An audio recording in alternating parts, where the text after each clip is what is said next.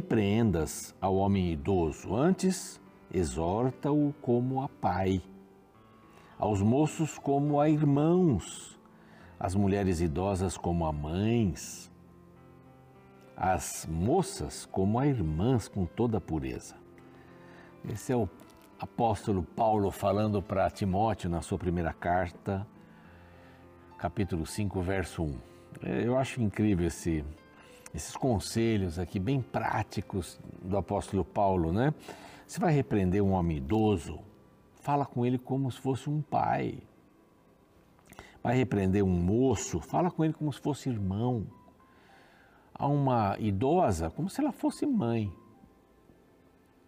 E a moça, moças como irmãs, com toda pureza. Essa, essa relação da comunidade cristã ela é muito forte e ela é muito importante. E a gente não deve, porque a pessoa é idosa, porque a pessoa é nova, tratar de uma maneira ríspida, sem respeito. Não, um idoso, ele vai errar. Fale com ele como se você estivesse falando com o seu pai. E como uma mulher idosa, como se fosse sua mãe. Um jovem, como se fosse seu irmão. Quero o bem dele. Às vezes é, a gente chama atenção por chamar atenção. Se você chama atenção, repreende alguém sem ter como objetivo que essa pessoa melhore nessa área, se é uma coisa que realmente precisa ser trabalhada, não é? se for só uma posição sua, não gosto do jeito que ele faz, aí é diferente. Mas se é uma questão de princípio, você pode ajudar alguém, ajude com todo o carinho do mundo. E essas repreensões, né, vamos dizer assim, feitas com carinho, com amor, elas surtem um maior resultado. Tenha certeza disso, viu? Essa é a verdade. Essa é a palavra de Deus aqui. E este aqui é o programa Reavivados por Sua Palavra, aqui da TV Novo Tempo. Um imenso prazer ter você aqui conosco todos os dias. E olha, lá no YouTube a gente tem gente que, sabe, sempre manda mensagem, sempre pede oração, sempre diz que está orando né, por nós aqui, pelo programa, pelo apresentador. Eu fico muito feliz, sabe? Isso dá um, um ânimo para a gente muito grande. E eu quero agradecer você por isso. Se você não está inscrito ainda lá no YouTube, o nosso canal é Reavivados por Sua Palavra NT, é, é o momento agora de você se inscrever, tá bom? Vá lá, se inscreva, clique no sininho. Nós queremos chegar ao meio milhão, estamos bem pertinho, bem pertinho para isso. Então que Deus te abençoe, é, você possa compartilhar também o link do nosso canal. Na TV você já sabe os horários, às 6, o programa inédito, às 11h30 da noite a repetição e às 3 da manhã do outro dia também. Estamos no NT Play, estamos no Deezer, no Spotify, desde Gênesis 1 até o capítulo de hoje. Nós estamos lá no, no nesses, nessas plataformas, né? São plataformas fáceis de serem é, acessadas para você não perder a oportunidade de Queria ver aqui um, um aspecto do que nós vamos ler hoje, está aqui. Vamos estudar hoje, está aqui já, abertinho aí a Bíblia. Mas é importante é, você compartilhar isso tudo. Há um grupo de pessoas que eu tenho repetido aqui todos os programas, são os Anjos da Esperança. Eles nos apoiam muito, viu? Nos apoiam com suas doações e nós podemos fazer muitas coisas aqui, pregar o Evangelho em português e espanhol para todo mundo através da rádio, da TV, das mídias sociais. Você não imagina como tem gente capacitada aqui é, dentro da Novo Tempo trabalhando nas mídias sociais para espalhar mesmo. E os cursos bíblicos. Quer ser um anjo da esperança? É bem simples. Basta mandar uma mensagem para este WhatsApp que aparece aqui, tá bom? E graças aos Anjos da Esperança, olha que revista fantástica. Nós já estamos mostrando aqui e logo logo vamos ter uma outra aqui para mostrar, hein? Novidades pela frente aí. Mas Superlupa, A Volta ao Mundo em Sete Dias, é uma revista infantil falando sobre a criação. Você precisa ter essa revista para dar para os seus netinhos, sobrinhos, filhos, amiguinhos, vizinhos. É importante desse número de WhatsApp que aparece aqui para os vizinhos, para que eles possam ter esse material, tá bom? Vale a pena. Vamos combater aí um pouco dessa desse discreto em relação a Deus, mostrando que Ele foi o Criador de todas as coisas. Nós vamos para o intervalo, você já sabe, voltaremos aqui com o capítulo 9 de Eclesiastes. É bem legal esse capítulo também. Eu espero você não saia daí.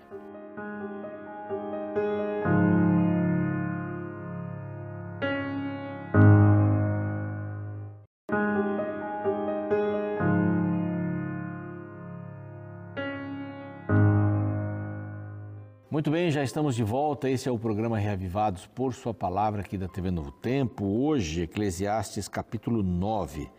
Olha, Eclesiastes só tem 12 capítulos, então daqui a pouco nós já estamos fazendo tchauzinho para Eclesiastes e vamos entrar no livro do Cântico dos Cânticos, Cantares.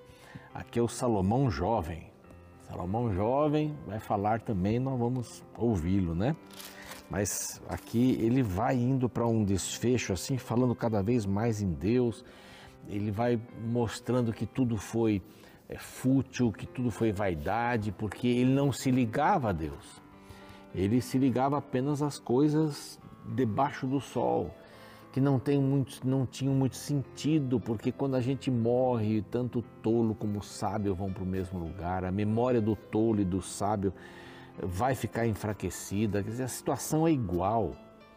Então ele que buscou tanta coisa, tanto conhecimento, tanta riqueza, ia para o mesmo lugar, ia, ia ser tirado o seu fôlego de vida, né? a morte, a gente perde o fôlego de vida, ele volta para Deus.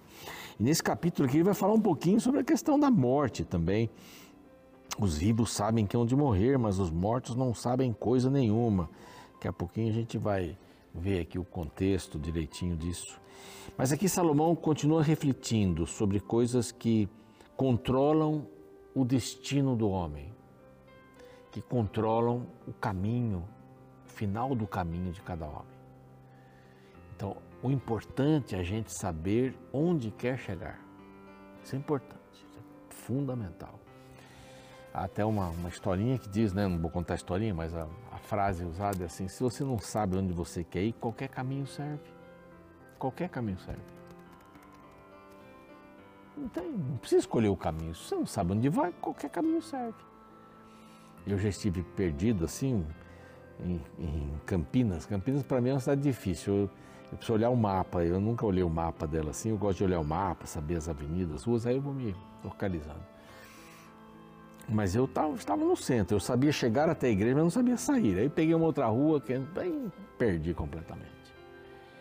Aí parei do lado de um, uma pessoa, um carro, falei assim, amigo, o senhor pode me indicar para onde que eu devo ir para chegar na Via Bandeirantes, para ir para São Paulo? Aí ele olhou com sua cabeça e falou, ah, senhor não, é muito complicado. O senhor pode me seguir, por favor? Aí eu segui, tal, tal, tal. Quando chegou perto, ele disse assim, o senhor vai reto aqui, o senhor vai sair lá. Falei, mas o senhor vinha para cá? Falei, não, mas eu vi que o senhor estava tão perdido e para explicar era tão complicado que eu trouxe o senhor aqui, oh, uma pessoa gentil, né? Mas eu sabia para onde eu queria ir. Se eu parasse do lado dele e dissesse assim, amigo, o senhor pode me ajudar a sair daqui? Para onde o senhor quer ir?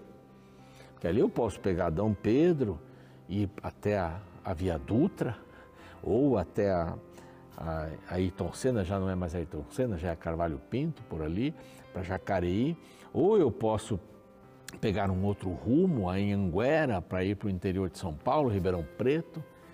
Aí, para onde o senhor quer ir? Ah, eu não sei bem para onde eu quero. Bah, então não posso ajudar você. Não posso ajudar. A gente tem que saber para onde vai. Né? E aqui é, em Eclesiastes, ele está dizendo assim: saibam para onde vocês querem ir. Primeiro ponto. E vai falar aqui, esse, é o capítulo, né? que ele vai falar. As coisas que controlam o destino do homem. Mas primeiro você tem que saber para onde você quer ir. Estou repetindo muito isso porque é importante. Quero ir para o reino de Deus. Ah, então aí. Aí o mais importante vai dirigir minha vida. Aquilo que está no seu coração é seu Deus. Se o mais importante para você é ter o seu primeiro milhão logo, sei lá, a sua primeira casa logo, então você vai trabalhar para isso. Isso é o mais importante para a sua vida. Depois de estabelecer este princípio tão importante, onde eu quero chegar, há coisas secundárias. Então eu posso dizer assim, bom, a casa agora não. A casa agora entra. Agora, a educação dos filhos já vem primeiro que a casa. Ah, isso aqui vem a saúde da esposa, do, então vem primeiro. Então eu posso fazer aí depois alguma coisa. Não é? O verso primeiro diz assim, primeiro verso do 9: Deveras me apliquei a todas estas coisas para claramente entender tudo isso, que os justos e os sábios e os seus feitos estão nas mãos de Deus. E se é amor ou se é ódio que está à sua espera, não o sabem o homem. Tudo lhe está oculto no futuro. É, futuro. Mas para onde eu quero ir? Ou eu quero ir para o reino de Deus. E aí diz assim: os justos, os sábios, os seus feitos estão nas mãos de Deus. E se é amor ou ódio que está no final, bom, o homem não vai saber. Se é ruim ou não é ruim o seu, seu futuro, o homem não vai saber, mas o homem tem que saber para onde ele quer ir. Tem que saber para onde ele quer ir. Tudo sucede igualmente a todos, o mesmo sucede ao justo e ao perverso, ao bom, ao puro e ao impuro, tanto ao que sacrifica como ao que não sacrifica, ao bom como ao pecador, ao que jura como ao que teme o juramento. Este é o mal que há em tudo quanto se faz debaixo do sol. Porque é igual. A todos sucede o mesmo. O que ele está falando aqui? Agora ele está falando sobre as questões aqui, da morte aqui. Né? Todos vão morrer. Então viva de, maneira, de uma maneira eficiente, ligado a Deus, para que depois da morte haja o, seu galardão. Se a eternidade é o que nós queremos, né, ninguém, acho que ninguém vive assim, não, eu não quero, eu quero morrer, quero mais, não sei, pode até ter gente que pense assim. Desculpe. Também o coração dos homens está cheio de maldade. Nele há desvários enquanto vivem, depois rumo aos mortos. Para aquele que está entre os vivos, há esperança. Agora ele vai fechando aqui. Porque mais vale um cão vivo do que um leão morto. Aí então ele diz: Porque os vivos, verso 5, sabem que é onde morrer, mas os mortos não sabem coisa nenhuma. Então aproveita a sua vida, porque depois você não vai saber nada. Os mortos não sabem coisa nenhuma, nem tampouco terão eles recompensa, porque estão mortos, estão lá. Recompensa não é assim. Claro, vai ser salvo ou vai estar perdido. Essa recompensa sim, mas é a recompensa que a sua memória jaz ao esquecimento. Então, ele não, ele não vai saber. Se estão falando bem dele na sepultura, ele não vai saber. Se estão falando mal, também não. Aí vão dizer assim: descobriram a vida do fulano de tal que morreu. Ele tinha uma vida dupla, ele fazia isso, fazia... ele não vai saber, porque ele está lá dormindo, é o sono da morte. É isso que está dizendo aqui. Bom, o justo, o sábio, o ímpio, o puro, o impuro, tem o mesmo fim: é a morte. Todos caminham para isso. E ele diz assim: os vivos sabem que onde morrer. Então, gente que está viva, faça alguma coisa. Ligue-se a Deus. Não faça como eu fiz. Eu estou vivo ainda, então eu posso mudar. Não faça como eu fiz. Eu quis o prazer do momento. Eu juntei tesouros aqui nessa terra. Eu, eu quero agora juntar tesouros no reino de Deus. Então, voltando no verso 5, é muito importante, porque os vivos sabem que onde morrer, mas os mortos não sabem coisa alguma, nenhuma nem tampouco terão eles recompensa, porque sua memória jaz ao, ao, ao esquecimento. Olha o verso 6. Amor, ódio, inveja, para eles já pereceram, não sentem nada. Quem morreu não tem mais ódio, não tem amor, não tem mais, não tem nada. Aqui está dizendo ódio e amor. Quer dizer, não tem sentimento. Então, quando a pessoa morre, ela não vai para o céu ou vai para o inferno não estou falando isso só por causa desse verso, não. Tem um conjunto de versos que falam isso. Para sempre não tem eles parte alguma do que se faz debaixo do sol. Não sabem mais nada do que acontece aqui. Vai, pois, come com alegria o teu pão e bebe gostosamente o teu vinho, pois Deus já de antemão se agrada das tuas obras. Vive, em todo o tempo sejam alvas as tuas vestes, não suje com pecado, e jamais falte óleo na sua cabeça, para refrescar. Goza a mulher, goza a vida com a mulher que amas, não traia não busque a prostituta, não busque o prostituto, não traia o seu marido. Todos os dias da tua vida fugaz, né? Goza dela todos os dias. E a tua vida não é. Você vai ter uma vida grande. Aqui é passageiro. Os quais Deus te deu debaixo do sol, porque esta é a tua porção nesta vida, pelo trabalho com que te fadigaste, afadigaste debaixo do sol. Você trabalhou aqui, você recebe aqui. Viva aqui. E esse verso para mim é um dos mais importantes. O tempo está acabando, se eu falar só isso aqui já está bom desse capítulo. Tudo, verso 10, tudo quanto te vier a mão para fazer, faze-o conforme as tuas forças. Porque no além, porque no Sheol, para onde vais, para onde tu vais, não há obra, nem projetos, nem conhecimento, nem sabedoria alguma. A morte é isso, não tem nada até Jesus voltar e ressuscitar, na primeira e na segunda ressurreição. A primeira é para a vida, a segunda é para a morte eterna. Está lá, Tessalonicenses, nós lemos até alguns versos sobre isso daí. Ele conta que viu aqui algumas coisas, mas eu quero já pular por 13 aqui. Ele viu também. Ele viu o quê? É um exemplo. Ele viu uma cidade pequena que havia poucos homens, veio contra ela um rei, sitiou, verso 14, e levantou contra ela baluartes, baluartes eram, eram defesas. Encontrou-se nela um homem pobre, porém sábio, que o livrou, que a livrou para suas, pela sua sabedoria. Contudo, ninguém se lembrou mais daquele homem. Então, disse eu, o melhor é a sabedoria do que a força. O rei veio com tudo, mas o homem foi. Mesmo que a sabedoria do pobre foi desprezada, né? mesmo que isso aconteceu, é melhor ser sábio. As palavras do sábio ouvidas em silêncio valem mais do que gritos de quem governa entre tolos. Aí vem um provérbiozinho que ele solta.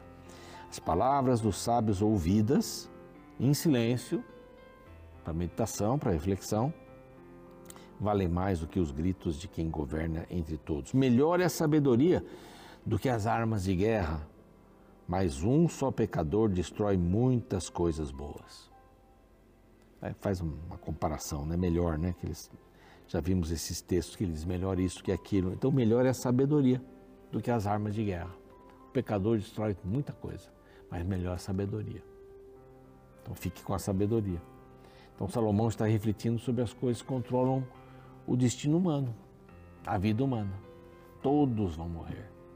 Mas, gente, é bom estar ligado a Deus, porque a gente vive essa vida com tudo o que pode viver, fazendo tudo o que vier à tua mão, conforme as nossas forças.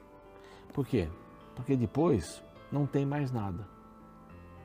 A gente não pode melhorar depois que morre. A gente não pode ir para um outro estágio, pelo menos não é isso que a Bíblia fala. É essa vida que eu tenho. Você e eu temos esta vida.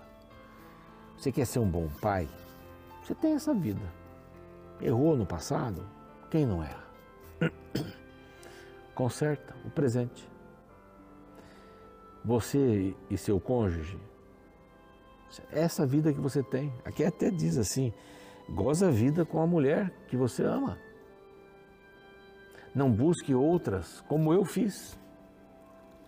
E acabou sozinho, né? Você tem essa vida, você tem o hoje, você tem o agora. Então eu quero convidar você para tomar uma decisão agora. Está titubeante? Não, tome uma decisão lá de Deus, seja fiel a Deus. Busque a Deus, busque a sua vontade, busque os seus suas palavras para seguir o caminho, porque é isso que a gente tem. E o que a gente fizer aqui tem que ver com a eternidade. Ou eu passo a eternidade com Deus, ou Eu não existo na eternidade. Eu deixo de existir, serei destruído. Não é medo, não. Mas é uma questão até racional. É espiritual, mas é racional. Que Deus abençoe você para tomar essa decisão. Vamos orar? Pai amado, nossa gratidão profunda pelo teu amor, pelas tuas bênçãos e pelo teu chamado aqui no capítulo 9. Preocupação de Salomão dizendo: olha, gente, a gente só tem essa vida. Para onde a gente vai na sepultura, não tem mais nada ali. É o pó da terra. O fôlego da vida está com Deus, está com o Senhor. Então ajuda-nos a entendermos isso, Pai, e darmos valor aos minutos que nós temos aqui. Não desperdiçarmos com coisas fúteis, vãs, com vaidades, como diz Salomão. Teu Espírito Santo nos ajude, em nome de Cristo. Amém. O programa segue, eu fico por aqui. Amanhã é o capítulo 10, hein? Espero você. Um abraço. O teólogo Oscar Kuhlmann escreveu um interessante livro intitulado Imortalidade da Alma ou Ressurreição dos Mortos. A tese principal da obra é simples. Ou você acredita que um dia Cristo virá para ressuscitar os mortos para então os levar para a pátria celestial, ou você nega esta crença e acredita que quando alguém morre, sua alma vai direto para o céu, inferno ou outro lugar qualquer. Para Kuhlman, não tem como conciliar as duas ideias. Ou cremos na ressurreição ou na imortalidade da alma. E de certa forma, isto é lógico. Se quando alguém morre sua alma já vai para o destino eterno, qual a necessidade da volta de Jesus e da ressurreição? Imagine a incoerência de Jesus voltar para ressuscitar os salvos, para levá-los para o lugar no qual já estão. Percebe a contradição? Por isso que se você acredita na imortalidade da alma, não tem como aceitar a ressurreição dos mortos. Por outro lado, se você acredita na volta de Jesus e na ressurreição dos mortos, não tem como aceitar a imortalidade da alma. Ou seja, que quando alguém morre, uma parte do seu corpo fica vagando por aí ou ainda existe outra realidade. Interessante que, se você fizer uma pesquisa geral na Bíblia, descobrirá que ela representa a morte como um estado de sono sem consciência. Ou seja, a verdade é que não há nenhum tipo de atividade após a morte. O morto não sente, não pensa, não se comunica. Ele está adormecido aguardando o dia do julgamento final que ocorrerá por ocasião da volta de Jesus. Esta visão bíblica pode ser encontrada no capítulo 9 do livro de Eclesiastes, Nele, o sábio Salomão afirma categoricamente que uma pessoa morta não tem nenhum tipo de consciência do que se passa neste mundo. A partir do verso 5, lemos: Porque os vivos sabem que hão de morrer, mas os mortos não sabem coisa nenhuma, nem tampouco terão eles recompensa, porque a sua memória jaz no esquecimento. Amor, ódio e inveja para eles já pereceram. Sabe, eu sei que é bem reconfortante pensarmos em nossos entes queridos reunidos no céu após a morte. Porém, esta crença não tem base bíblica. Na verdade, a primeira mentira dita por Satanás no jardim do Éden foi que o ser humano não morreria. E infelizmente até hoje muita gente acredita neste engano. E o problema da crença em uma vida após esta vida é que de alguma forma a pessoa não leva tão a sério esta existência, visto acreditar ter outras chances. É por isso que Salomão nos lembra que devemos tomar as decisões importantes nesta vida enquanto estivermos vivos. Precisamos tomar cuidado com as promessas de segundas chances após a morte. Usemos o tempo que temos certeza que nos pertence o hoje. Meus filhinhos vou partir. Já